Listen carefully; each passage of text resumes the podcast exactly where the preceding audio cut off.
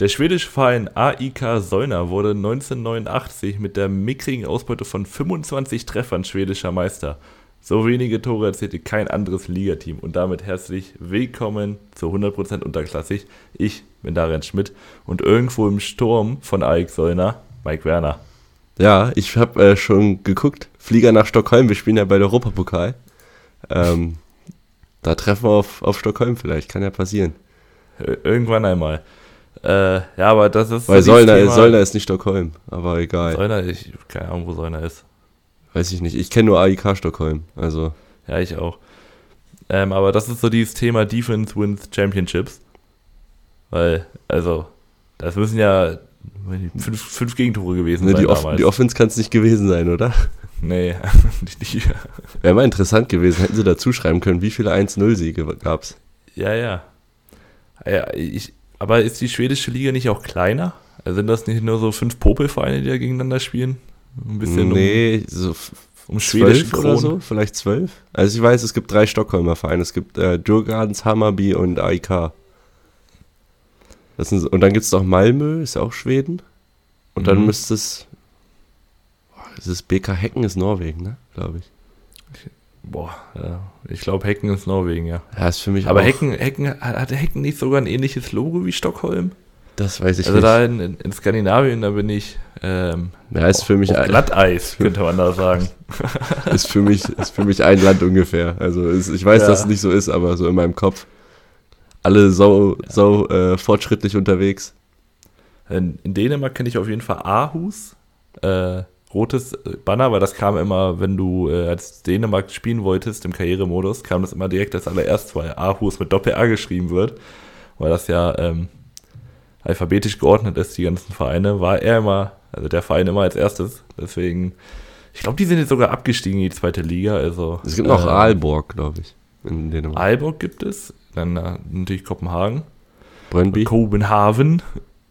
Brøndby. Nordjylland. Brøndby, äh, Esbjerg gibt es noch. Midtjylland. Midtjylland, ja. Dann äh, Südjylland bestimmt noch, wenn es das Nord- und das Mittelland gibt. Das bestimmt das südliche Land. Auf jeden Fall. Komm, lass uns, lass einfach, wie war dein Wochenende ja, erstmal? Wie war dein Wochenende? Äh, es war gut. Erstmal hat äh, meine Mannschaft gewonnen und dann habe ich selber noch punkten können. Also es war durch und durch ein sehr gelungenes Wochenende. Ich wurde auf dem Spielfeld von dem gegnerischen Stürmer durchbeleidigt dass es äh, die sechs Sekunden, dass ich die sechs Sekunden Regel nicht mehr kennen würde. Und da gebe ich das auch offen zu, kenne ich auch nicht mehr. Ja, das also, wundert mich gar nicht. Ab der 75. Minute gibt es bei mir keine sechs Sekunden Regel mehr. Vor allem, wenn wir vorne liegen. Naja, da hat er, da gibt es so ein paar Spirenzchen hin und her. Da gab es hinten, hinten raus nicht mal mehr den Handschlag. Also, da, da habe ich, hab ich einen, hab einen Ü40-Vater, der das Wochenende versaut. Ups, naja. passiert. Ja. Ich muss sagen, bei mir äh, war auch ganz gut. Also Samstag natürlich das erfreuliche Ergebnis. Und mhm. wir hatten ja danach noch abends ein Spiel. Wir haben ja gegen, gegen den Tabellenführer auswärts gespielt. Und wir Flutlicht, sind, Regen? Hm? Flutlicht und Regen? Äh, ja, Flutlicht, Regen und Kunstrasen leider. Also wir mhm. haben ja immer nur Kunstrasen in Bremen irgendwie. Ähm, und ja, wir sind irgendwie nach fünften durch eine Ecke in Führung gegangen, Eigentor sehr gut. Und dann standen wir wirklich 85 Minuten ungefähr hinten drin. Aber leider in der 89. ist dann einer irgendwie durchgerutscht. Aber trotzdem muss ich sagen, mit dem Punkt können wir leben. Aber das, das fühlt sich immer mehr nach einer Niederlage an, als dann eine wirkliche Niederlage. Ja, so im ersten also, Moment ärgert es einen, aber mhm. gut, äh, kann man nicht, kann man dann nicht ändern. Ja, und dann war ich ja. gestern noch äh, im Stadion sogar. Also ich habe es ja zur Eintracht nicht geschafft diese Woche. Aber mhm, zu. Was bei der anderen Eintracht? Nee, nee, nee. Doch, stimmt. Ja, da, doch. Ja, ich eben. war bei der falschen Eintracht. Äh, war ja. bei Werder im Stadion gegen Frankfurt. Ähm, war auch eine wie, schöne Wie Sache. hast du Tickets bekommen? Ähm, Mitbewohner. Also. Na gut. Und äh, wenn man eine Mannschaft spielt in Bremen, irgendwie, da haben auch ein, zwei Mal eine Dauerkarte und irgendwo, irgendwie kriegt man da mal eine Karte. Das kann schon mal vorkommen. Ja, okay. Ja, dann, äh, du kennst ja mein Anliegen jetzt in, äh, in zwei Wochen. Wäre auf jeden Fall gut. Also, dass, dass wir jetzt hier einfach kurz mal so ein, so ein kleines Geschäftsding draus machen, ähm, müsst ihr jetzt durch. Aber wäre wär cool, wenn du mal nachfragen könntest bei Okay. deinen Mitbewohnern oder Mitspielern, ob Kann- es da vielleicht nicht noch eine oder andere Karte gibt. Ich strecke mal die Fühler aus. Ich strecke mal die Fühler Das wäre aus. sehr gut. Ähm, ja, wie, wie kommt man rüber? Fühler ausgestreckt, trotzdem verloren. Auch schwierig, 04. auch schwierig immer äh, Karten auf Schalke zu bekommen. Ist nicht einfach. Mhm. Oh, oder so, ja gut. Wir sind in der Felddienst-Arena, Dach wurde zugemacht, sieht aus wie eine Turnhalle. Ähm, und die Frage, die jeden brennend interessiert hat, kann Elversberg bei so einer Kulisse Fußball spielen? Antwort ist ja. Und sie können es. Und hätte, hätte man mir 20 Minuten vorm Spiel gesagt, verliert der Schalke heute, hätte ich, glaube ich, sogar Geld draufgesetzt. Ja, also ich war ja letzte Woche Montag beim Tippen noch voll überzeugt, dass Schalke das gewinnt. Ja, irgendwie, keine Ahnung. Ja, meine Überzeugung trügt mich manchmal. Äh, Ja, ja. Es geht ja denkbar schlecht los für Schalke. Es ist in der siebten Minute schon das 0 zu 1. Äh, Pfeil überspielt eine Linie im Mittelfeld und dann hat äh, Stock mal so 30 Meter Wiese vor sich, bis die Viererkette kommt. Oder ja, war eine Vierer Dreierkette, Viererkette? Bin ich mir gerade unsicher. Dreierkette. Ähm, Aber da war keine Kette zu dem Nö, Zeitpunkt. keiner da, keiner greift an. Dann er läuft einfach bis zum 16er ohne Körperkontakt durch. Und der Abschluss ist dann halt platziert in die Ecke und dann steht es 1-0. Mhm. Und äh, zweite Tor für Elversberg fällt in der 21. Minute durch Rochelt. Ähm, der Ball wird verlagert, diagonal auf Rochelt. Der steht an der 16er Kante. Matriciani ist zu weit weg und äh, dann ist es ein schöner Schlenzer ins Eck. Ähm, da war vorher auch das Zentrum wieder komplett blank. Und Ja. äh, das war auch so ein bisschen das, was Schalke so das Genick gebrochen hatte dem Spiel. Würde ich auch sagen. Es sind wieder Probleme, die wieder aufkommen, äh, was ich beim 1-0 sehr schön zu sehen fand. Ich glaube, das war Scheinberg, der neben Tempelmann auf dieser Doppelsechs da gespielt hat. Und Scheinberg hat sich bei dem Pass ähm, von Pfeil auf Stock in einem luftleeren Raum bewegt. Also da war, ich weiß nicht, wen er da gesehen oder verteidigt hat, aber es war auf jeden Fall niemand da. Und bei dem 1-0 der Lauf von Schnellbacher, um es ähm, Kaminski und Kalasch äh, schwierig zu machen, dieses Übernehmen, das war einfach hervorragend gemacht. Abstimmungsschwierigkeiten dann ähm, von den beiden Innenverteidigern und öffnet dann äh, Stock hinten raus den Raum. Auch Hekerin ja, ähm, ja, ich sag mal, wackelig gewesen in dem Spiel. Also beim 2-0 kann er nichts machen, da Aber wollte der beim Kommentator 1-0 ihm auch ja irgendwie nicht. ein Stellungsspiel. Genau, aber ich fand allgemein hat er Es gab eine Szene, dem Spiel es gab eine können. Szene in der zweiten Halbzeit, das war ein Distanzschuss von boah, Mhm. Pfeil, keine Ahnung, ich weiß nicht mehr genau, wer es war. Der lässt, den lässt er klatschen und dann ist es wirklich ein LKW, der sich da in Bewegung gesetzt hat. Ja. Also der, der äh, Stürmer schießt den Ball aus 23 Metern vielleicht aufs Tor. Äh, Hilkerin lässt ein bisschen zur Seite klatschen und braucht dann fünf Jahre, um aufzustehen und sich in Bewegung zu Das setzen. wird noch eng. Und der Stürmer Ich ist fast die 23 Meter durchgelaufen, hat fast noch den Abstauber bekommen. Ich, ich habe es ja live gesehen und als der Schuss kam, da dachte ich, ja gut, hat er prallen lassen, dann geht er drauf und dann, er, er kam einfach, also er, hat, er kam nicht weg.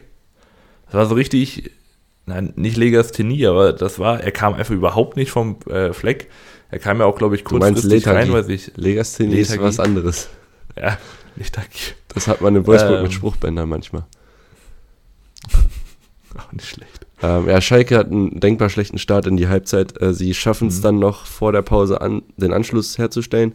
Es ist äh, Karaman, der auch der beste Schalker war an dem Tag. Also Mit ganz viel Abstand. mit ganz viel Abstand. Eine Ecke von Ovejan, schön, steigt er da hoch.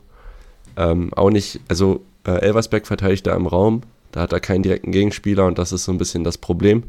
Aber Ja. ähm, ja der Kopfball ist gut gesetzt. Schönes Tor. Und äh, zweite Halbzeit ist dann wirklich nur noch Schalke eigentlich. Elversberg nur so mit so ein paar Nadelstichen. Ähm, es, ja, Lassme trifft noch die Latte aus relativ spitzem Winkel, aber ich, ich glaube, da wäre Christoph auch, auf da, auch da gewesen. Mhm. Und ähm, ja, ansonsten gibt es mal Standards von Ovejan und irgendwas von Karaman. Aber sonst passiert auch einfach gar nichts im Schalker Spiel und dann verlierst du halt so ein Spiel auch verdient, wenn du hinten dann solche Fehler hast. Das hast du eigentlich ganz gut zusammengefasst. Das ist ein Standard von Ovean und irgendwas macht Karaman, weil das ist letztendlich das Schalker Spiel gewesen. Also wenn, wenn man irgendwen offensiv anspielen konnte, dann Karaman, der wirklich ein sehr aktives Spiel gemacht hat, sich viel fallen gelassen, dann auch immer die Räume gesucht. Hatte dann einmal Pech, weil er Maulwurfhügel oder so reingetreten hat. Ähm, hatte ja dann auch mit Sickinger, glaube ich, ein kleines Kopfballduell, wo er sich äh, einen schönen Cut reinholt. Und ähm, was mich interessieren würde, War es ein Elver? Äh, welche Szene geht's da gerade nochmal? Die von äh, Matriciani, Ähm, ne? Ja, genau. Ja, ja, da ist die offene Sohle, also so ein bisschen dieses Draufhalten, aber ich finde, das ist kein Zwang, Elver. Also den musst du nicht unbedingt geben. Und ich finde es dann so okay, wie es entschieden wurde. Also Neubauer gegen Matriciani war die Situation. Ja. Finde ich auch. Man muss aber auch sagen, der wurde dieses Jahr schon gepfiffen. Ähm, und das auch für deutlich weniger. Ich glaube, ich weiß gar nicht warum, ich glaube bei Fürth gab es eine Szene, ich weiß nicht mehr gegen wen, wo es dann relativ kleinen Kontakt gab und das hat dann schon gereicht. Ich fand den Kontakt jetzt vorhanden, aber ich kann auch verstehen, warum man ihn nicht gibt. Ähm, allgemein, du und ich sind ja auch große Freunde davon, wenn die Leine etwas länger gehalten wird. Das hatten wir jetzt bei, bei meinem eigenen Spiel, hatten wir einen Schiedsrichter, der eine lockerere Leine gel gelassen hat und das, man merkt richtig, wie Ich Leute nur noch diese, diese Elver haben wollen oder irgendwelche Freistöße. Also es, es wird jemand gefoult bei einem, bei einem normalen Zweikampf, es wird sich direkt auf den Schiedsrichter. Das hat man richtig in diesem Spiel gemerkt. Ja, ich hasse das. Ich hatte ähm, am Wochenende einen Schiri, der super streng war, aber der hat das richtig Mhm. gut gemacht. Der hat es auch nicht mit sich reden lassen. Und das Spiel lief auch, also es war, war super. Ähm, so, wie, wie schließen wir das jetzt ab? Also Schalke hat natürlich den Schwung nicht mitgenommen, das wäre auch zu einfach gewesen. Aus Ja. den zwei siegreichen Spielen gegen ähm, Nürnberg und Hannover. Und ähm, Elversberg steht da jetzt ganz modern da mit 21 Punkten ähm, auf Tabellenplatz 9 im Mittelfeld. Denk mal, da werden sie auch weiterhin bleiben, wenn sie so weiterspielen, weil sie spielen guten Fußball. Das ist Ja, äh, wenig Zufall, was da passiert. Und äh, Schalke wieder auf Platz 16 abgerutscht. Die Saison geht es halt einfach echt gerade erstmal drum, irgendwie in der Liga zu bleiben. ja. Nächstes Spiel was übrigens äh, das Topspiel Mhm. gegen Düsseldorf und äh, Elversberg gegen Paderborn. Ah, okay. Guter Fußball ist eigentlich schon das perfekte Motto für unsere nächsten beiden. Also natürlich auch Pauli, weil Pauli einfach unfassbar guten Fußball spielt. In diesem Spiel konnten sie sich nicht belohnen. Am Millantor gegen Hannover. Man muss auch sagen, weil Ron Robert Ziele auch wieder einen Sahnetag hatte. Man muss auch sagen, es Aber- kamen auch nur zwei Schüsse aufs Tor von St. Pauli von den 13. Und Ja, gut. Äh, Hannover hat sich äh, bei Eintracht inspiriert und mal null Torschüsse abgegeben, beziehungsweise zwei, die nicht aufs Tor kamen. Ähm, also Pauli macht schon mehr für das Spiel, hat aber jetzt auch nicht diese Riesendinger. Also wenn es gefährlich wird, ist es meistens Elias Saad, der Ja, meistens irgendwie in die Mitte zieht und dann abschließt.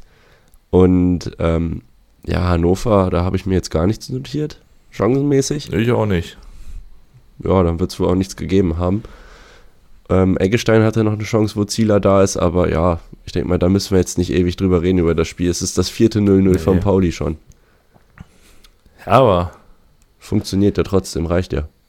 Genau. Ähm, noch einfach äh, vollständigkeitshalber, an sich sind sie 1-0 in Führung gegangen, ähm, weil Afolayan hinten auf dem zweiten Pfosten Elias Saad findet mit einer Flanke, der drückt das Ding drauf und ähm, Afolayan stand aber im Moment des Passes im Abseits, deswegen war es dann Abseits.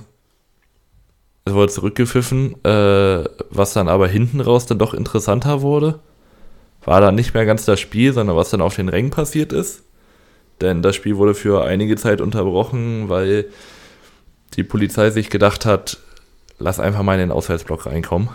Und dass das nicht so ganz gut ankommt bei vielen Fans, ist verständlich. Wie es dann mit Brutalität und so geendet ist, ist aber auch aus beider Seiten nicht rühmlich. Ja, also ich ähm, habe es nicht live gesehen, ich habe natürlich danach die Bilder gesehen. Was ich jetzt als Story gehört habe, war, dass, also das ist ein Gerücht, ich weiß nicht, ob es stimmt, ne? Mhm. aber ähm, da war wohl einer aus äh, vom, vom gegnerischen Lager am Block von St. Pauli, der wohl irgendwie Interesse an, am Hamburg-Südbanner hat, was halt auch immer bei Hannover am Zaun hängt.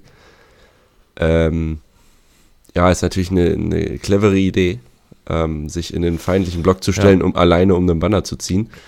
Das kann nicht gut, also das kann ja nicht gut ausgehen. Ich weiß nicht, ob es stimmt. Ähm, wie gesagt, es gab dann noch ordentlich Pfeffer für äh, jegliche Menschen im Block, das ist auch nicht schön. Ja, aber ich, ich habe da keine gesicherten Infos zu. Was soll ich dann Ja. groß zu sagen?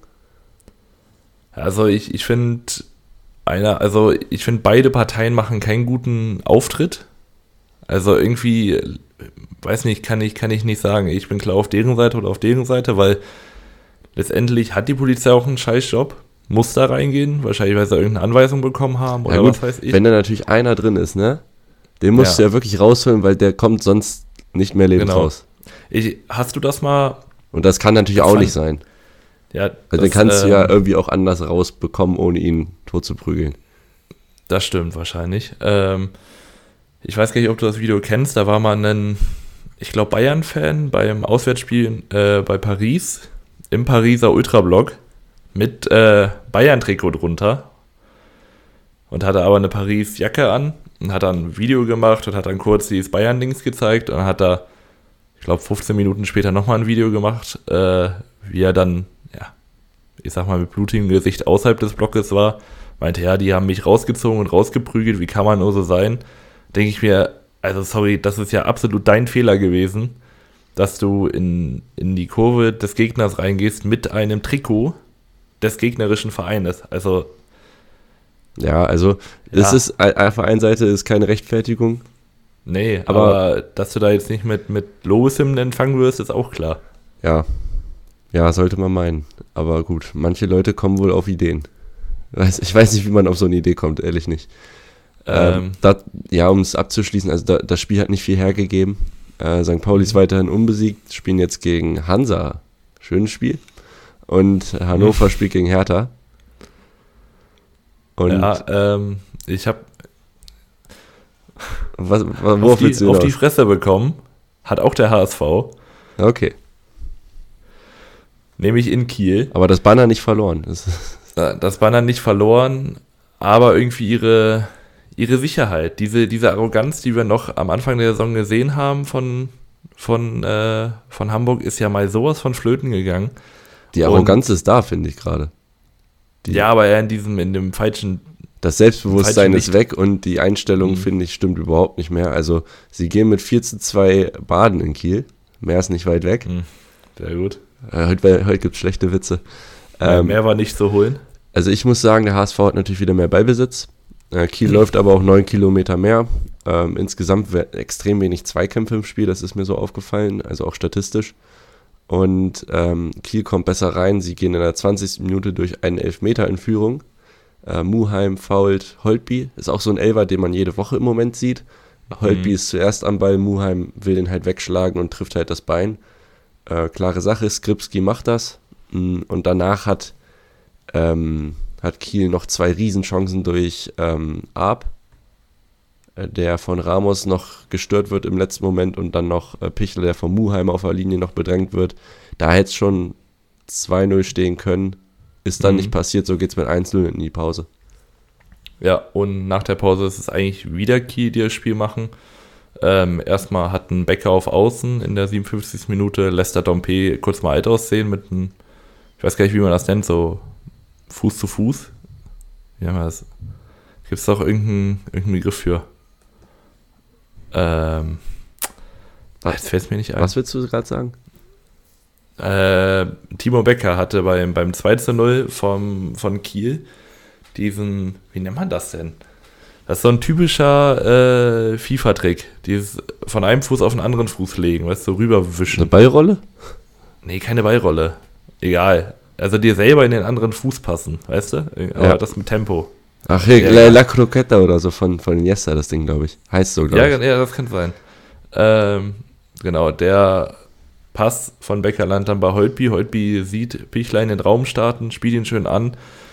Und wenn Pichler als Gegenspieler Ramos hat, dann ist das Ding eigentlich schon fast drinne, weil, ja, ich sag mal, Ramos macht auch wieder keine super gute Figur beim 2-0. Nee, ähm, Ich, ich weiß gar nicht, was, also, Das off- war ja, hm? das ist offensichtlich, finde ich, dass Ramos hier nicht gut aussieht, aber wir müssen auch über Muheim reden, der im Mittelfeld diesen Zweikampf gegen Becker aber mal sowas von verweigert. Und das, das ist das, was ich mit Einstellungsproblemen meine beim HSV. Ähm, du musst halt verteidigen, sonst kriegst du halt hinten vier Dinger. Und dann gewinnst du halt Ja. auch kein Spiel. Und ähm, gut, der Kommentator meinte noch äh, irgendwas defensiv merkwürdig wackelig. Und dann sage ich dir, nein, es ist nicht merkwürdig, Nee, das- dass du mit Ramos und Hatzikadunic hinten und vielleicht Muheim, der jetzt auch offensiv sicherlich top ist, aber defensiv auch manchmal vielleicht seine Dinger hat. Da, da, natürlich bist du wackelig. Das sowieso. Ähm, ja, Pichler machten dann zum 2-0 rein und es sieht sehr, sehr lange so aus, als würde Kiel das relativ unbeschadet über die Zeit bringen. Und dann sind das neun Minuten, die den HSV komplett wieder zurück in die Spur bringen. Erstmal ist es in der 71. Minute der gerade angesprochene Miro Muheim, der in der Mitte einen komplett freistehenden Robert Glatze findet, der zum 2 zu 1 einköpft. Und dann ist in der 80. Minute eigentlich ähnlich wie das äh, Anschlusstor.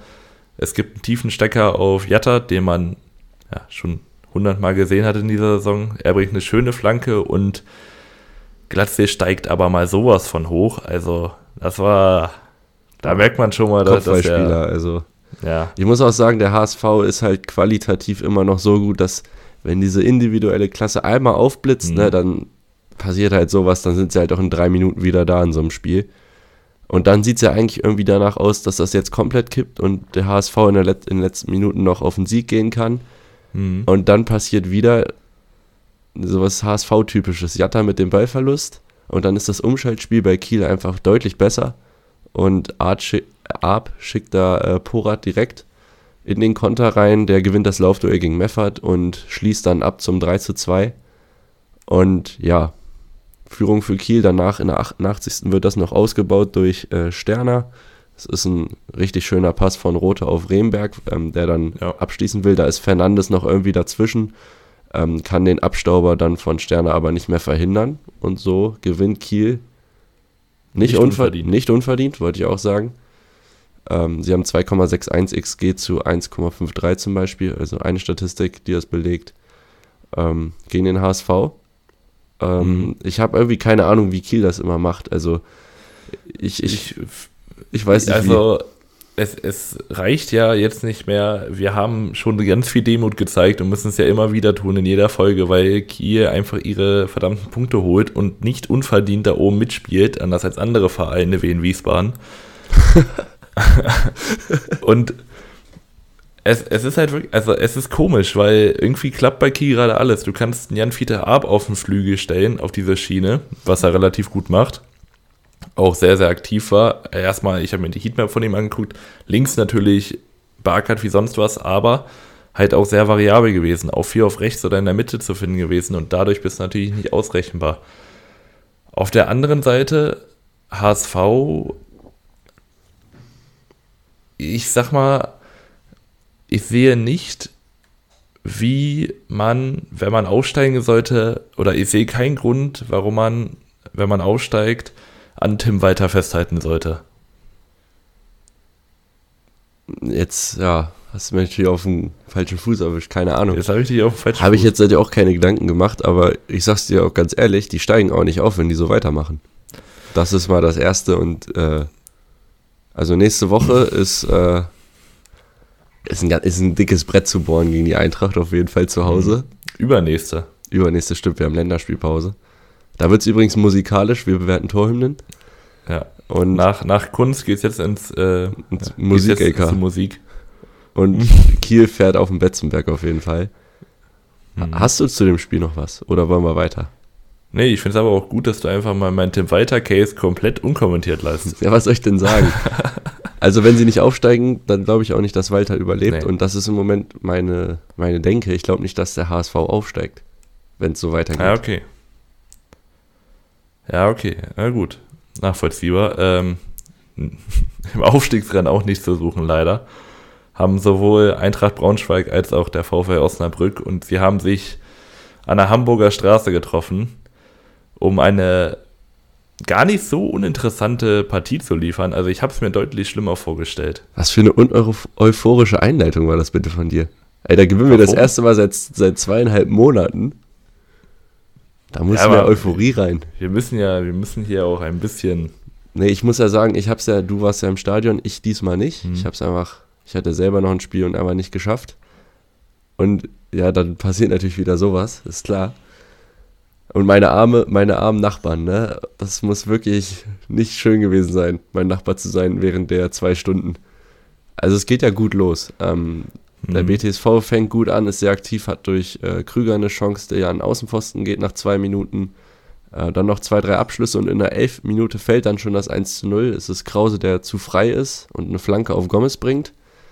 Und dann, ja, ist sein direkter, Gegen sein direkter Gegenspieler Jumpy. Und es ist irgendwie so, eine, so ein Ping-Pong zwischen den beiden, aber ja. Gomez macht das Tor und ja, Jumpy habe ich jetzt schon öfter kritisiert, kritisiere ich heute auch wieder. Ja, aber das 1-0 geht zu dem Zeitpunkt in Ordnung. Das äh, geht nicht, das geht erstmal in Ordnung und es ist ja auch Braunschweig, die dann weiterhin Druck machen. Von Osnabrück kommt eigentlich überhaupt nichts, bis sie dann in der 45. Minute, also nee, sogar noch äh, in der Nachspielzeit der ersten Hälfte, einen Elfmeter bekommen, der, man muss ja sagen, wir, wir können darüber nicht neutral berichten, weil wir nun mal die Farben tragen, gegen den der Elfmeter ausgesprochen wurde. Ja, und für mich ist es ein Kontakt. Also ein Kontakt ist da, aber ich sag mal, Hoffmann versucht alles, um diesen Kontakt nicht zu haben.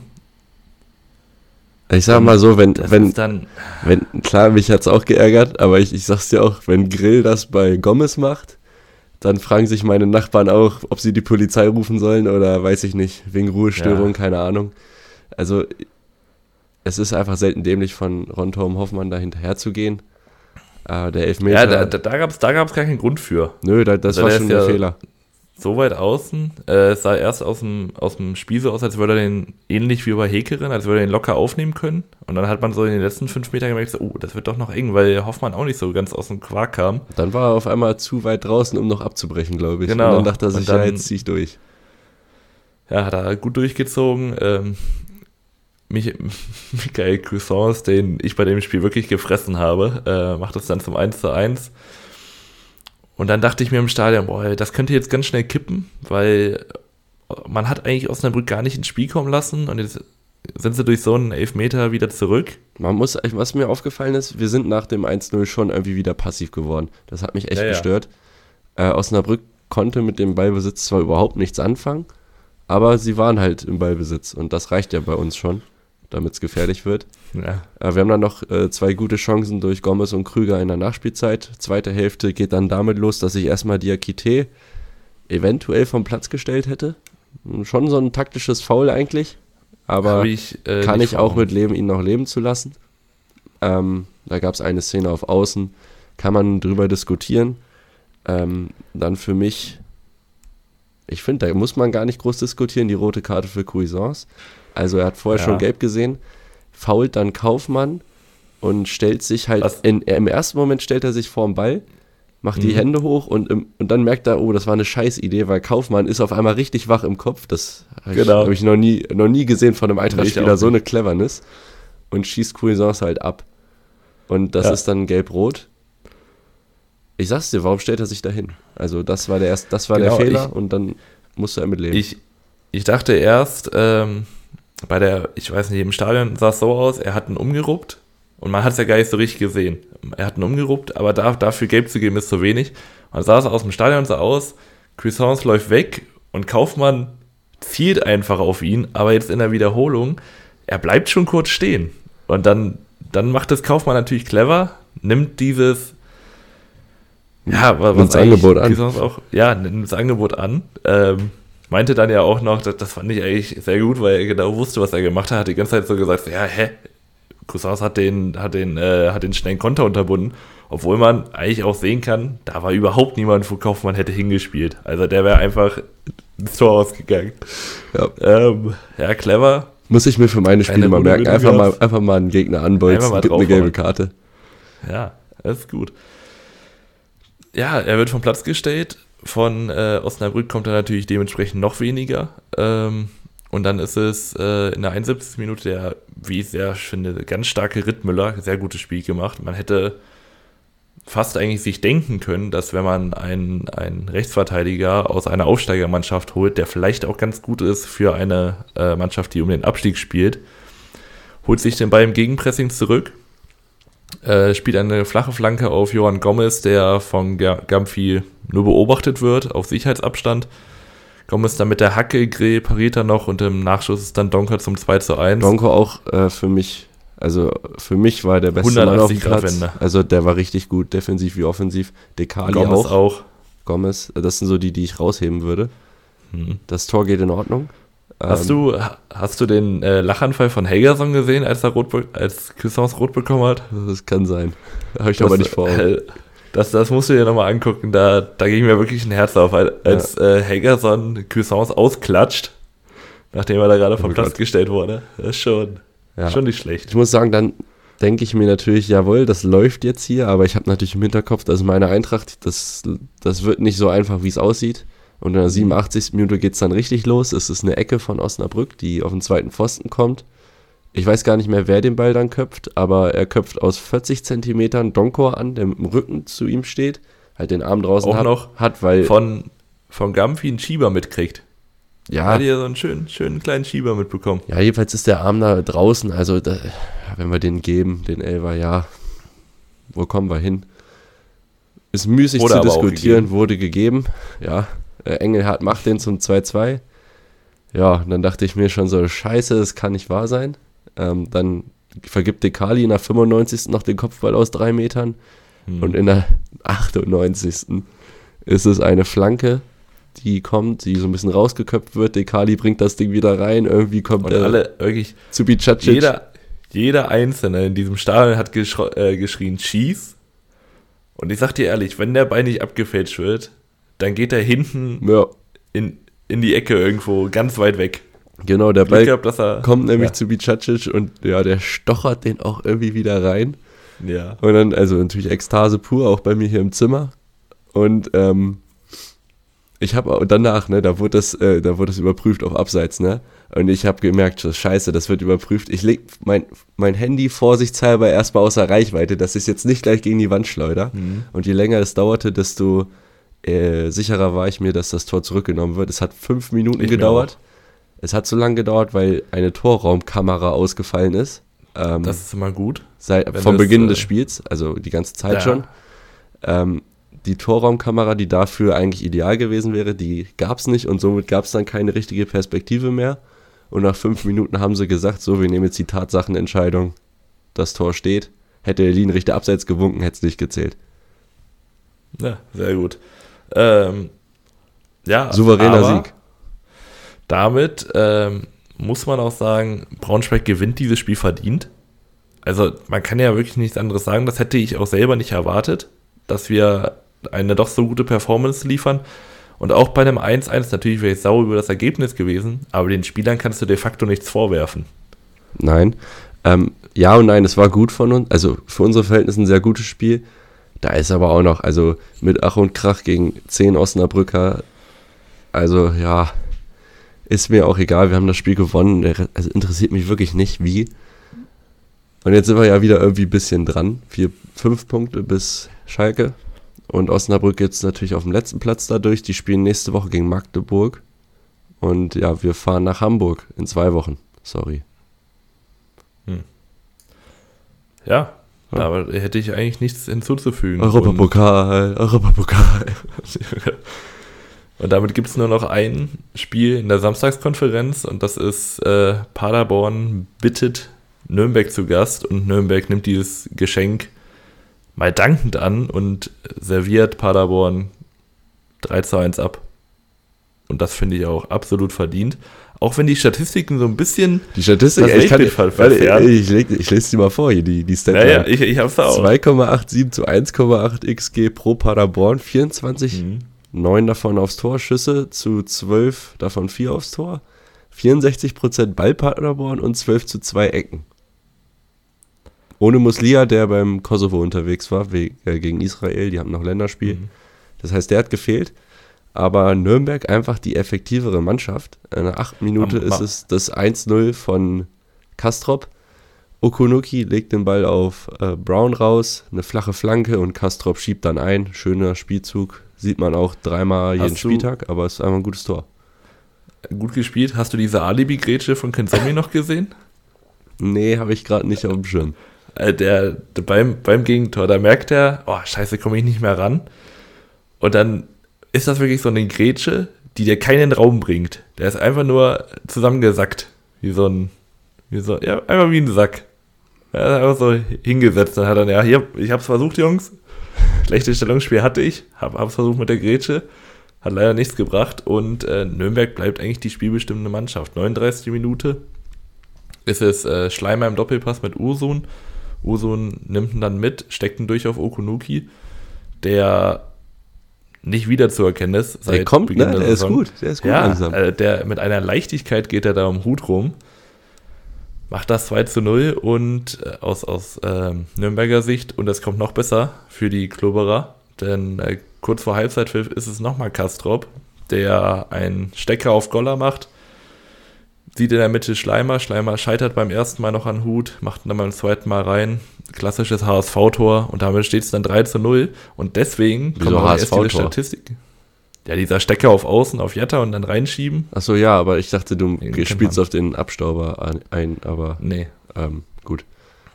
Nee, äh, und, und ich finde, deswegen kommt diese Statistik zustande, weil alle 13 Abschlüsse von Nürnberg kamen in der ersten Hälfte. Und wenn du 3-0 vorne liegst, ja, dann musst du auch nicht mehr nach vorne arbeiten. Also natürlich irgendwie Entlastung, aber das ist dann nicht mehr Haupt, Hauptziel Nummer eins. Ja, da man, vor allem, da man in der 61. Äh, dann nur noch zu 10 spielt, weil Kastrop ja. völlig berechtigt runterfliegt, äh, mit offener Sohle auf Schienbein von Klaas da grätscht. Ja, dann äh, sind sie nur noch, also eigentlich hat er ein gutes Spiel gemacht, dadurch jetzt natürlich ein bisschen ähm, überschattet. Äh, ab da ist wirklich nur noch Paderborn ähm, es gibt eine Ecke von Obermeier, die Grimaldi verlängert, wo Bilbitscher aus zwei Metern am zweiten Pfosten vorbeischießt. Den darf man auch mal ja. machen. Und ja, danach noch so ein, zwei Situationen, wo äh, Martenia da ist und in der 78. das äh, 1 zu 3, eine Ecke von Obermeier auf Grimaldi. Das Tor gab es doch ähm, diesen Spieltag schon, das gab es nochmal, oder? Also es war auch wieder so eine Ecke. Ich, hab, ich weiß gerade nicht, wo es gefallen äh, ist, aber. Schalke. Genau, Schal Schalke Karaman. genau das gleiche Tor. Aber man, man muss sagen, Grimaldi mit dem Oberlippenbart, er sieht schon aus wie ein Chef, muss man. Also, äh, sieht schon nicht schlecht aus. Steht ihm. Ich finde Oberlippenbart immer schwierig. Ja, aber ich, ich finde, ich find, der sieht überragend aus. er hat ja auch noch längere Haare, die nach hinten geht. Der sieht richtig italienisch aus. Ja. Ist, glaube ich, auch Italiener, ne? Also würde mich jetzt nicht ja. wundern bei dem Namen. Ich guck's kurz mal nach. Kannst du kurz weiterlabern. Ja, ähm, zu Kastrop nochmal, ich finde auch, dass er ein, ein super Spiel gemacht hat. Also natürlich jetzt auf die rote Karte äh, begrenzt, fehlt er jetzt erstmal zwei Spiele, aber der Mann ist wirklich in einer überragenden Form und wenn man sich äh, Nürnberg allgemein die Mannschaft anguckt, das macht Spaß. Äh, da sind viele junge Leute drin, viel Dynamik und das macht dann auch Spaß als Fan, sowas dir anzugucken, wenn es dann auch mal klickt. Äh, der einzige, glaube ich, der noch nicht so richtig geklickt hat in der Offensive, ist Hayashi. Aber da, auf den ist man ja noch nicht so angewiesen. Ja, unter Ferner ähm, haben sie auch noch. Ja, unter Ferner. Aber der, weil aber ob der da, noch jemals klicken wird, aber. Genau, aber da habe ich dann lieber einen 18-Jährigen, der, der mir ein bisschen, weiß nicht, nochmal einen Panner oder so mitnimmt, ähm, als dann doch einen relativ geradlinigen, ich glaube, wie, wie alt ist der Ferner? 29? Ja, kommt hin. Grimaldi übrigens Deutsch-Italiener. Also hat ja, beide, beide Staatsbürgerschaften. Aber ja. Das ist doch einer für, für Jule. Ja, Grimaldi Ininazio. Ja. Nachdem ich im, im Sommer noch mich gefragt habe, was Paderborn mit Grimaldi will. Ja. Der trifft er doch halbwegs regelmäßig. Ja. Nürnberg spielt übrigens jetzt gegen Karlsruhe in, in zwei Wochen und äh, Paderborn muss nach Elversberg. Mhm. Da hast du ja schon das Parkett gelegt. Ja, ja. Oh, stimmt, merke ich jetzt erst. Ja, 20.30 Uhr. Vorher müssen wir aber leider nochmal Werbung machen. Müssen wir euch nochmal nerven. Mhm. Wenn euch das hier gefällt, ähm, ja, lasst gern ein Abo auf. Auf Spotify kann man auch Abos da lassen, also folgen, ähm, bewerten. Fünf Sterne aufwärts natürlich nur und empfehlt uns weiter. Und wir würden uns freuen. Und Insta auf Instagram könnt ihr uns äh, kontaktieren auf 100% unterklassig, das Prozent ausgeschrieben. Und ja, Tipprunde haben wir auch noch, dazu später noch mehr von, zu den Ergebnissen, wo ich mich freue, deins zu präsentieren. Das ist wirklich eine Gehässigkeit nachdem ich also um ein Haar dran vorbeigeschrammt bin an den Nullpunkten. so Vor allem in der anderen Tipprunde bin ich Spieltagssieger geworden. Tippst du an, hast du andere äh, Natürlich tippe ich anders. Nee, ich nicht. Ich tippe, weil genau, ich habe ich hab mir mal, also, man kann es ja sagen, ich habe diese, diese Woche null Punkte geholt und bin letzter. Können wir das auch wiederholen? Null? Null Punkte geholt und ich bin letzter. Ähm, also nicht laut der Tabelle, aber manche Leute tippen mir aber mal so ein bisschen mit und dann wieder weniger. Da müsste ich, glaube ich, letzter sein. Und ich habe 23 Punkte mehr in der anderen Tabelle, in, in unserer privaten. Ähm, deswegen habe ich ja, ich, ich habe es ja schon mal gesagt, ich habe ein Problem damit, montags zu tippen. Na, weißt du was, du Weil kannst dann- nicht unter kann Druck zu viel tippen. passieren. Du kannst nicht unter Druck tippen, wenn viele Leute dabei sind. Das ist das Ding. Du chokest, du chokest einfach. Nee, eben nicht, weil, weil das Einzige, um was es geht, ist ja Geld in der anderen Tipprunde. Und da, da, da muss ich da sein. Da muss ich liefern. Ja, okay. Ähm, ja, trotzdem müssen wir jetzt äh, zu Hertha kommen und der KSC muss Mhm. auch liefern. Ähm, ja, der KSC kommt eigentlich ganz gut rein ins Spiel. Ähm, danach macht Hertha aber mehr und in der zweiten Halbzeit ist es relativ offen, finde ich, mit Hertha besseren Chancen. Am Ende 2-2. Ähm, 1-0 geht der KSC in Führung durch ein, eine Ecke, die irgendwie so ganz komisch kurz getreten wird und Stindel Mhm. bringt den Ball irgendwie vors Tor. Seefuig, ja, kann nicht entkommen und der Ball ist dann drin, ist ein Eigentor. Ja, ähm, ich hätte aber tatsächlich eher Marc Oliver Kempf in die Bredouille gebracht, weil wie er sich da von Stindel nicht mal austanzen lässt. Also er steht da einfach wie eine Fahnenstange und, und Stindel spielt um ihn rum. Kann da dadurch erst die, die Flanke reinbringen. Aber da hast du schon recht. Also es war eine komische Eckenvariante, weil Stindel läuft so auf, auf 16er Höhe drauf und kriegt ihn dann halb hoch auf die Brust gespielt. Also da gibt es auch Schöneres. Ist aber natürlich dann auch einfach Stillens Qualität, den zu verwerten. Danach kommt da vom KSC wenig. Und dann kommt in der 29. Minute ein, wie soll man den beschreiben, ein absoluter Traumball von Martin Dardai. Überspielt kurz mal zwei Ketten, äh, sieht hinten links äh, Rese. Der lässt rausklatschen auf Winkler. Winkler bringt dann eine Flanke auf den einlaufenden Rese. Und Rese macht das dann einfach, ja, mit ein bisschen Dusel auch. Äh, Dreves allgemein nicht so das beste Spiel gemacht, hatte ich das Gefühl. Also, den kann er, glaube ich, fast haben. Beim 2-1 sieht er nicht schwer. gut aus und dann hat er noch, ja, ja, Ich glaube, das ist auf dem falschen Fuß ein bisschen. Mhm. Aber ich sag mal, ich finde Fabian Rehse ja ganz geil. Ich glaube, find- im Moment findet den jeder geil, geil oder? Ja, Also, und, und ich glaube, also der Mann feiert Berlin unfassbar krass. Er passt da also auch der- hin. Er passt auch einfach Ja, hin. Ich, ich mag's. Ich, glaub, der, ich weiß gar nicht, war das gegen Mainz? Da war er schon Kapitän äh, kurze Zeit. Oder, nee, wo, wo Toni Leistner gespielt war, da war er Kapitän. Und das, ich finde, das äh, zeigt er aber auch. Also der Mann, der, der leidet, als, als würde er da jetzt schon jede Jugend durchlaufen haben und seit 35 Jahren Hertha-Tattoo auf der Brust haben. So fühlt sich das an. Und das ist einfach geil zu sehen. Ähm, Hertha geht dann sogar noch vor, vor Pause in Führung. Es ist eine Flanke unter der Dreves zwar nicht durchtaucht, weil er den Ball mit der Faust trifft, aber ja, geklärt kriegt er ihn nicht. Der landet nämlich hinten bei Tabakovic. Und Tabakovic macht das super cool mit der Hacke, bringt ihn nochmal hoch. Und Niederlechner mit seinem ersten Tor für Hertha. Er köpft ihn dann rein. Man muss da zu dem Tor sagen, ähm, da ist ganz schön viel Ellbogen bei Tabakovic Mhm. dabei. Ähm, da Ja, darf man, es wird auch schon mal wegen weniger irgendwas abgepfiffen. Ich finde, das ist schon Nürnberg, faul äh, eigentlich. Äh, Braunschweig-Lautern letzte Saison, Uja gegen Oh, Tomiak. stimmt, stimmt. Da Ja, wurde weniger abgepfiffen. ähm, das ist ein Foul, ne? Also eigentlich darf der nicht zählen, Ja, muss man mal so sagen. Ähm, ja, zweite Ja, aber wenn der, wenn der VAR nicht einschreitet, Ja, dann da- muss der Schiri auch nicht pfeifen. Ja, Weil- der VR ist Quatsch. Also das wissen wir ja. Also wir haben es vorhin nicht gesagt, aber abschaffen, ne? Ich glaube, das ist deutlich geworden. Ja, das, das ist klar. Man muss aber auch sagen, viele Schiedsrichter ruhen sich mittlerweile auch darauf aus. Das Finde Gefühl habe ich auch. Das Gefühl habe ich auch. Also wer, wer persönlich für mich immer ein sehr, sehr gutes Beispiel ist, ist Dennis Eitekin, der wirklich, ich kann mich selten an, an schlechte Spiele von ihm erinnern und Patrick Ittrich. Die beiden sind so die einzigen Hoffnungen im Schiedsrichterwesen, was ich noch habe. Aber vieles drumherum ist dann auch immer lieber nicht pfeifen oder dann einmal zu viel pfeifen in der Hoffnung, dass irgendwas noch aufs Auge gesprochen wird. Ja. Ich, ich mag, ja, hast du recht, die Qualität ist echt nicht so gut. Und dann, die, der VR macht es ja nicht besser, wie wir hier sehen. Ja. Äh, zweite Halbzeit ist dann, wie gesagt, so ein bisschen offener. Wobei Hertha die größeren Chancen hat. Also es gibt einen Ausrutscher von Dreves beim Abschlag, wo Rese dazwischen läuft und den Ball dann im 1 gegen 1 an den Pfosten setzt. Danach gibt es noch eine richtig gute Kombination von Tabakovic und Prevliak. Prevliak mit einem richtig guten Heber und Tabakovic dann per Direktabnahme knapp vorbei. Danach hat Clemens noch eine gute Chance, wo er von Tabakovic geschickt wird. Guter Haken. Der Schuss ist dann aber vier Meter zu hoch. Und mhm. am Ende Stindel auf Matanovic noch, also auf, auf der anderen Seite. Und Ernst hält den wirklich Weltklasse, so muss man mal so sagen. Und 81. Minute äh, ist es dann der Ausgleich.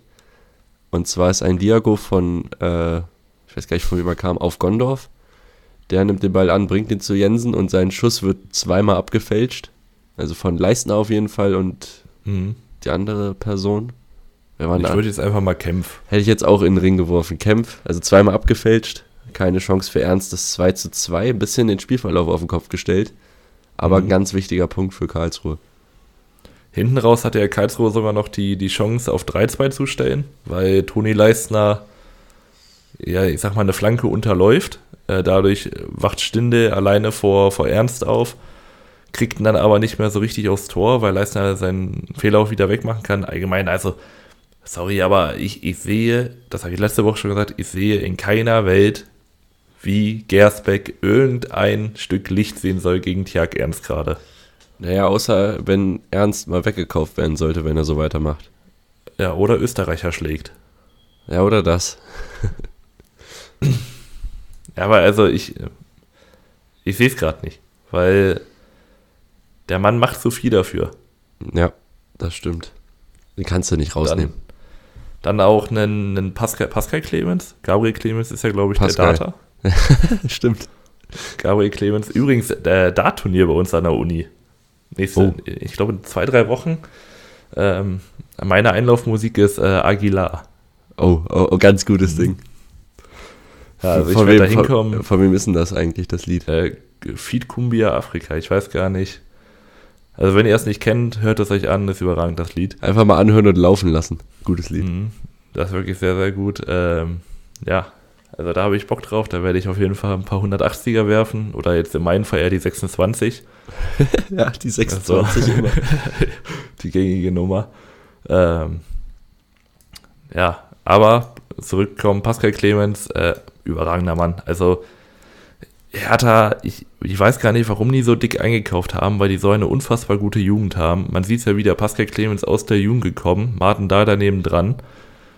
Und die haben eine Doppelsechs gespielt mit einer Lässigkeit, ähnlich wie Fabian Rehse, als, als würden die schon zehn Jahre im Profigeschäft zugange sein. Also Rehse jetzt härter Beispiel, aber die, einfach die pinkeln Eiswürfel. die pinkeln Eiswürfel. Gute Beschreibung, finde ich gut. Weil, also im Abschluss müssen wir noch arbeiten bei Clemens, aber mhm.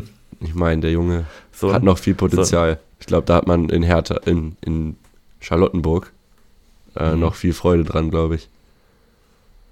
Ja, sonst gibt es ja immer noch einen äh, aufnehmender Verein in Berlin, der ganz gerne von Hertha einkauft, nämlich in Köpenick. Ja, die ja bald wieder gegeneinander spielen. Wir haben ja bald wieder Berlin-Derby. In der zweiten Liga, aber. Ja, wahrscheinlich. Gehe ich mal von aus. Und wir sind nicht dabei. Wie können nicht nach Köpenick? Ja, abwarten. Abwarten.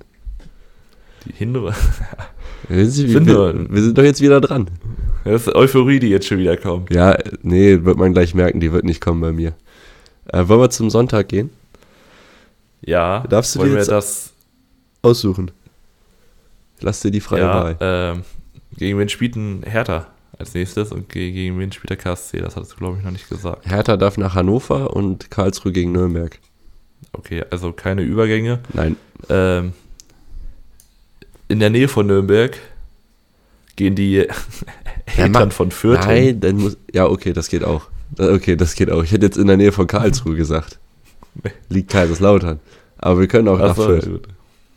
Äh, ja. Das geht nämlich schneller. Die, genau. Es ist eigentlich ein sehr interessantes 1 zu 1, äh, 1 zu 0 für Fürth, äh, die Fortuna Düsseldorf zu Gast haben. Aber es ist halt auch nur ein 1 zu 0.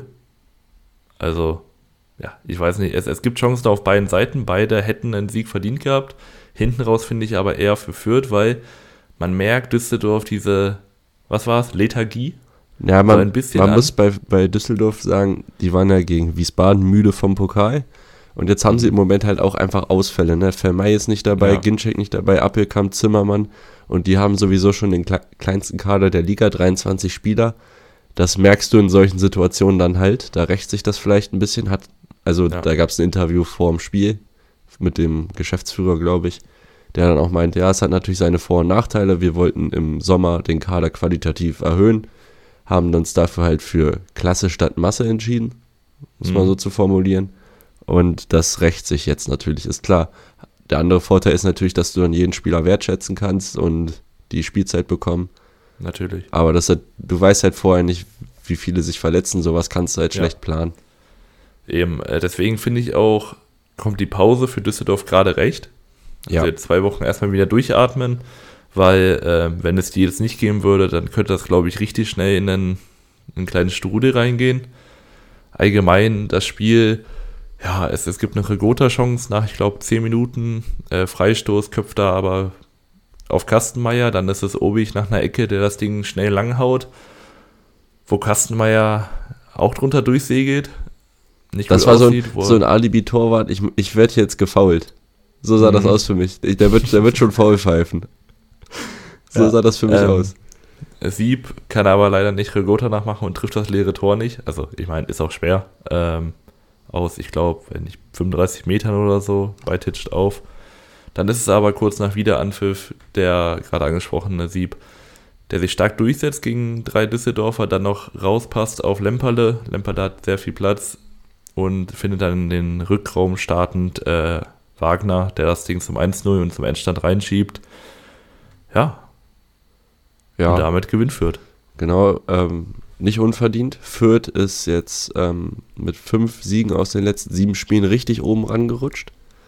Und ähm, ja, Düsseldorf. Düsseldorf hat den offensivsten Innenverteidiger der Liga, De Weiß. Der ist in, mhm. jeder, in jedem Spiel hat er drei Abschlüsse gefühlt oder irgendwie eine Vorlage oder sowas. Ich finde das Wahnsinn. Ja, vor allem, man kriegt ihn auch nicht verteidigt. Das ist so ein bisschen. Ja, du, du, kann, du kannst einfach nicht verteidigen. Du weißt, bei einer Ecke, da kommt jetzt Devay auf mich zugerannt und du kriegst, den, du kriegst diesen Mann aber einfach nicht gestoppt. Ja. Also ich meine, Fürth ist ja auch keine defensiv- äh, oder standardschwache Mannschaft mit Michalski oder Haddadi haben die ja welche, die Kopfbälle können, aber dass die einfach den Kopfballspieler schlechthin nicht verteidigt kriegen, das ist einfach schon eine Qualität, die für ihn spricht. Genau. Ähm, ja, viel mehr habe ich zu dem Spiel eigentlich gar nicht. Nächste Gegner nee, Düsseldorf nicht. ist Schalke und Fürth spielt gegen Wiesbaden und da haben wir eine Überleitung. Hm. So, ja, gehen wir mal zum zum Spiel, wo wir uns beide darauf gefreut haben. Also man, man hat bei dem Spiel gemerkt, beide Mannschaften fühlen sich im Kontern wohler. Äh, Wiesbaden hat dann in der ersten Halbzeit, fand ich, so ein bisschen mehr die Rolle des, also Wiesbaden gegen Kaiserslautern ist das Spiel, falls ich es noch nicht gesagt habe. Wiesbaden hat erste Halbzeit so ein bisschen den aktiveren Part übernommen. Das sah auch alles ganz gefällig aus. Das Problem war, es war halt 35 Meter vom Tor weg alles. Und dann wurde es halt nicht so richtig gefährlich. Lautern hat dann einen einzigen Schuss aufs Tor in der 39. Ist ein tiefer Pass auf äh, Tachi, der eine Hereingabe auf, auf den Edeltechniker Terence Boyd bringt, der das Leder wunderschön verarbeitet. Ähm, wunderschön ablegt auch noch für, für genau, Ritter. Vielleicht springt er auch einfach drei Meter weg und Ritter ist hm. zufällig am richtigen Ort. Und ja, trockener Abschluss ins Eck unten. 1 zu 0 für Kaiserslautern. Ja, also ja, bescheiden. Mit dem ersten Torschuss, ob das verdient ist, keine Ahnung. Kann jeder für sich beurteilen. Ja, das, das, war so ein Spiel, das wird dann hinten raus, dann, weil das ja so die beiden Mannschaften sind, über die wir jetzt schon ein bisschen geredet haben, dass da vieles nicht mit rechten Ding zugeht. Und das war irgendwie klar, dass dieses Spiel dann hinten raus auch mit sowas dann entschieden wird. Das war noch eine Frage halt für wen, weil dann können wir können uns jetzt darauf einigen, wer die Mannschaft mit dem meisten Glück ist. Nee, da können wir uns auch nicht drauf einigen. Okay. Ich habe da noch einen Kandidaten. Okay. Ähm, weil Wiesbaden hat, man könnte, also nette Zungen würden jetzt sagen, das Glück des Tüchtigen, weil ähm, sie haben etwas mehr investiert im Spiel, dann ist es in der 51. Ecke, die rausgeklärt wird. Timon Goppe mit einem überragenden Abschluss, der auch erst das äh, Tor findet, weil Soldo da gehörig mithilft. Und dann ist es in der 65. Minute eine einstudierte ähm, Freistoßvariante. Und zwar äh, es ist von Häuser, der, der, der, das Leder gefühlvoll mit 97 km/h auf die Brust von Bretagne schlägt.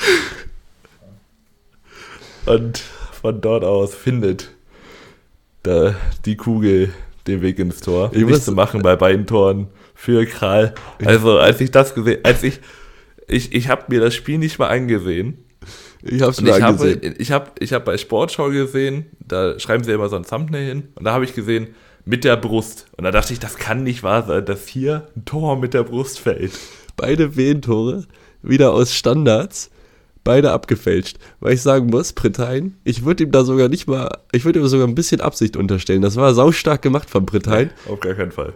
Das war, er macht das schon gut mit der Brust, aber, ähm, ja, also, so ein Tor, also sorry. Ja, das passt das kannst einfach. du dir nicht ausdenken, was die für Tore schießen.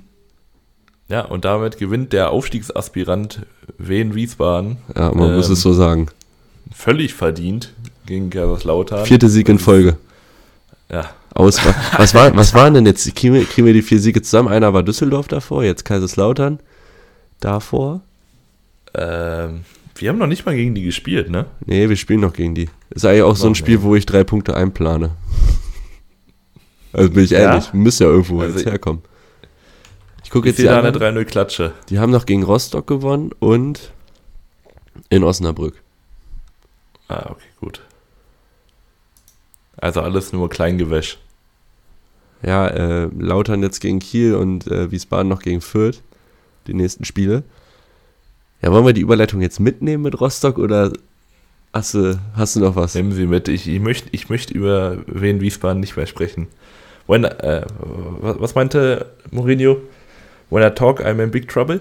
Ja. I prefer not to Gut. speak. Ja. Und ähm, zum nächsten Spiel, Magdeburg gegen Hansa, habe ich nur, ähm, will ich Thomas Tuchel zitieren. Oder sinngemäß zitieren. Wo ist es? Äh, hier noch ein Trick, da noch ein Trick, hier noch eine Idee und keine davon funktioniert. Ähm, aus dem legendären, aus, der, aus dem Training mit Sean Parker. Äh, kennt bestimmt jeder, oder? Ähm, ja. Und das würde ich über den FCM sagen, weil, also, also das ist ja die Definition von in Schönheit sterben, wenn die Standards mhm. haben. Jeder Standard wird immer kurz gespielt und dann hier zurückgelegt und dann haben sie einen Freistoß aus 20 Metern. Der wird dann einmal kurz, also indirekt gespielt, dann tritt Artig wieder auf den Ball und dann kommt der, also macht's doch mal einfach. Schwagt das Ding aufs Tor oder flankst mhm. rein. Lass doch mal diese ganzen Varianten. Da, da möchte ich äh, meinen Trainer vom, vom jetzigen Wochenende zitieren, wo er zu unserem Freistoßschützen meinte, nicht wieder so ein Storchennest, sondern jetzt mal richtigen Huf. Und manchmal muss es auch so gehen. Und ich meine, ich liebe Luca Schuler, aber dieser Mann ist ja gerade super. Also man, man, man kann durch diese Nervosität durchschneiden. Der hat so Krach vorm Tor. Mhm. Er hatte wirklich zwei, zwei, drei Dinger, die er mindestens mal machen muss, also wollen wir, wollen also, mal, wollen wir mal äh, von, ja. von Anfang an? Also die erste halbe ja. Stunde habe ich dir irgendwann geschrieben, ich glaube, Schwarz ist der erste Trainer oder der nächste Trainer, der fliegt, weil man musste sich wirklich Sorgen um Hansa machen. Magdeburg mhm. ist mal sowas von gallig aus der Kabine gekommen. Vierte Minute auch schon das 1-0. Ähm, es ist ein, also artig verlagert auf Chica, der schickt Bockhorn an die Grundlinie. Und jetzt gibt es natürlich zwei, zwei Deutungs- Hypothesen. Also, wenn Messi das Ding macht, ist ganz Social Media, äh, geht komplett Banane. Mhm. Und wenn Herbert Bockhorn das macht, dann ist es ein glückliches Tor. Ich finde den, den wollte er. Ich, ich gebe ihm den. Das ist äh, Messi gegen Betis Sevilla damals, wo er den auch von da aus reingelupft hat. Ja, da ist natürlich Kennst gewollt, das? aber wenn Herbert ja, Bockhorn das macht, da ist das Glück. Nee, der wollte nee. den wollte er. Ja, gebe ich, also da stimme ich dir zu. Und es geht ja wirklich nur in eine Richtung. Dann ist es nochmal Shaker, der auftritt, den komplett freien Luca Schuler findet. Und der weiß, hat sich wahrscheinlich heute noch nicht entschieden, welchen Fuß er nehmen möchte zum Abschluss. Also und da, da, ist selbst, da ist selbst Khan Kaliskana neidisch auf den Abschluss. Ja. Weil sowas harmloses. Ja. Aber dann ist es auch, kurz vor der Halbzeit, auch einfach ein überragender Kolke, der der Kogge einfach noch irgendeine Hoffnung beschert. Weil er die wirklich eigenhändig im Spiel hält. Ja. Ja. Kann man nicht anders sagen. Also äh, Magdeburg, die erste Halbzeit geht mal sowas von klar an den FCM. Rostock schwimmt sich dann so ein bisschen frei. Zweite Halbzeit dauert es 50 Sekunden, glaube ich. Ich habe mich noch gar nicht hingesetzt, habe gerade noch was gegessen oder so. Gucke ich auf einmal auf die Anzeige, auf einmal steht da 1-1. Und zwar ist es Dressel aus 23 Metern vielleicht, mit ein bisschen zu viel Platz. Und der holt einen Huf raus. Ähm, das war auch ein richtiger Huf, also angeblich 118 km/h. Ich finde, das ist ganz schön viel. Also das ist sehr viel. Vielleicht mit Vorsicht zu genießen, aber schon ein Strahl. Reimann ist da zwar dran, aber sieht halt trotzdem irgendwie nicht so ideal aus. Ja, stimme ich dazu. Also man, man, kann ja sagen, an einem guten Tag hält er den, aber eigentlich braucht er nur einen normalen Tag, damit er den hält. Ähm, natürlich darf man auch nicht die, die Schnelligkeit, er wurde auch gesagt, er flattert, aber ich sag mal, ich sehe Reimann schon, Reimann, ne? Ja. Sehr gut. Reimann schon im, im o, in der oberen Tabellenhälfte, was äh, Torhüter der zweiten Liga angeht, und dann sollte man den halten, weil man auch Hansa komplett unnötig wieder zurück ins Spiel holt. Dresse hat diesen Schuss in der ersten Halbzeit schon mal probiert, wo er ein bisschen gefährlich wurde. Äh, ja, und dass er dann reingeht, passt dann auch wieder irgendwie zu Hansa. Dann äh, kommt da aber auch nicht mehr so viel von der Kogge. Dann ist es Magdeburg, die wieder viel machen, wo Kolke, ich weiß nicht, was der vom Spiel nimmt, das möchte ich auch. Ähm, was er da alles rausgeholt hat und bei jedem Mal ist er noch mehr exzentrischer geworden und hat sich, ich weiß nicht, ich glaube, da meinte der, der Kommentator irgendwann, ähm, wenn da jetzt ein Wildschwein vorbeilaufen würde, würde es wahrscheinlich auffressen. Und genauso habe ich es auch gesehen. Also der hätte wahrscheinlich eine ganze Kuhherde alleine erlegen können an dem Tag. Und dann kommt es genauso, wie es Hansa auch irgendwie dann passt. Es ist eine Ecke, die immer länger, länger und länger wird. Ähm, Reimann fliegt runter durch, hinten landet es am Pfosten und vom Pfosten dann gegen die Hand von Conor Krempicki. 86. Minute, Hansa führt auf einmal 1 zu 2 bei Magdeburg und nimmt drei Punkte mit. Habe ich es dir nicht gesagt? Ich habe es dir letzte Woche gesagt, ich habe so ein Gefühl. Ich ja. habe hier so ein Gefühl, dass Hansa das holt und ich, also, so erstmal ärgert, also, das heißt, es ärgert mich. Ich gucke ja schon so ein bisschen auf Konkurrenten für Eintracht jetzt wieder. Mhm. Und ich, ich sehe Hansa schon so als ich sehe die da noch unten drin, ne? Aber die holen halt ihre Siege irgendwie. Ich weiß nicht, wie sie das machen. Das ist schwarze Magie. Genau wie bei Wiesbaden, wirklich. Also wirklich. Da kann ich dir vier Siege aus dem Kopf aufzählen von Hansa, wo ich mir denke, ja, das hätte auch eigentlich mal andersrum ausgehen können. Aber das ist auch irgendwie eine Stärke von der Truppe. Also nach so einer also Anfangsphase. Abgezockte. Nein, na, nein, ich meine das ernst. Nach so einer Anfangsphase, wo gar nichts läuft, du läuft, du ähm, eine halbe Stunde hinterherläufst, ähm, da so irgendwie sich wieder reinzukämpfen, mit einem starken Kolke natürlich, aber egal. Ist ja auch, dafür sind Torwart da. Ge ja, gehört ja zum Team. Genau. Ähm, auf der anderen Seite, Reimann hatte einen schlechten Tag. Muss man sagen, beim zweiten Tor, finde ich, sieht er auch unglücklich aus. Mhm. Ähm, und dann holst du halt irgendwie diese Punkte. Und da also fragt ja auch keiner mehr nach im Mai. Nee. Wie, wie ist denn das 2-1 in Magdeburg zustande gekommen? Das interessiert ja keinen. Es ist ja nur die Frage, äh, ja. ob du die Punkte hast. Und das ist wichtig jetzt, äh, nächstes Spiel wäre ja St. Pauli oder ist St. Pauli. Und Magdeburg, so langsam aber sicher wird es hier richtig brenzlig. Ja, aber du, das ist so ein bisschen das Problem. Klar, sie machen die Tore nicht, aber du kannst der Mannschaft wenig Vorwürfe gerade machen, weil also, natürlich treffen sie das Tor nicht, aber alles drumherum funktioniert ja irgendwie. Ja, aber was ich ihnen dann doch vorwerfe, das sind die Standards oder dieses Verspielte. Mhm. Manchmal, ganz ehrlich, also wenn du eine Ecke hast, du hast halt auch einen Heber oder einen Lawrence oder äh, Schuler, die sind ja auch nicht Lawrence klein. Ich da mal rausnehmen. Ja, aber die, nein, die sind ja nicht klein. Also ein Lawrence kann auch mal einen Kopfball setzen, würde ich behaupten. Und dann kannst du auch mal einen Standard reinschlagen oder einen Freistoß nicht, aus 23 Metern mal klassisch aufs Tor schießen und nicht. Also ich weiß nicht, ob du diese Variante im Kopf hast. Die ist, ich fand die gar nicht schlecht. Mhm. Also das waren so zwei Spieler stehen am Ball, einer so wie so ein indirekter Freistoß quasi. Der eine schiebt, schießt den Ball an, ähm, dann Artig tritt nochmal drauf und dann, also wurde zweimal angetippt quasi. es muss halt, es kann man machen, aber es braucht man vielleicht nicht, wenn man sechsmal in Folge nicht gewonnen hat. Ja. So, da würde ich dir einfach zu 100% zustimmen. Die, die Frage ist einfach, wer aus der Mannschaft kann dir einfach mal so einen ekligen Draufpöler bringen? Weil ich, ich sehe nicht, wie Artig über 100 km/h kommt. Nee, aber Artig hat einen guten Fuß. Auch für so einen Freistoß aus 25 Metern. Würde ich behaupten. Ja, aber manchmal brauchst du so einen, äh, wie kennst du ja von Brian Behren, der Ja, sich muss das halt- Ding einfach nimmt. Da muss halt mal der Innenverteidiger dahin und mal einen drauflatschen. Äh, irgendeinen wird es geben. Ja, aber wenn Dani Heber, äh, weiß ich nicht, also Dani Heber bricht er sich wahrscheinlich eher den Mittelfuß, bevor er da über 90 kommt. Ähm, also das halt, es, es fehlt so ein bisschen dieses, dieses Eklige. Das hatte man mit Lukas Tanjos so ein bisschen äh, zurückbekommen. Weißt du, der auch mal so, auch mal einen wegruppt und äh, sich auch mal einfach mal einfach spielt. Der ist jetzt verletzt und jetzt ist wieder dieses, ja, viel Ballbesitz, nichts dahinter. Ja, also am Ende ist es natürlich viel zu wenig für Magdeburg. Die müssen mindestens einen Punkt mitnehmen. Eigentlich drei.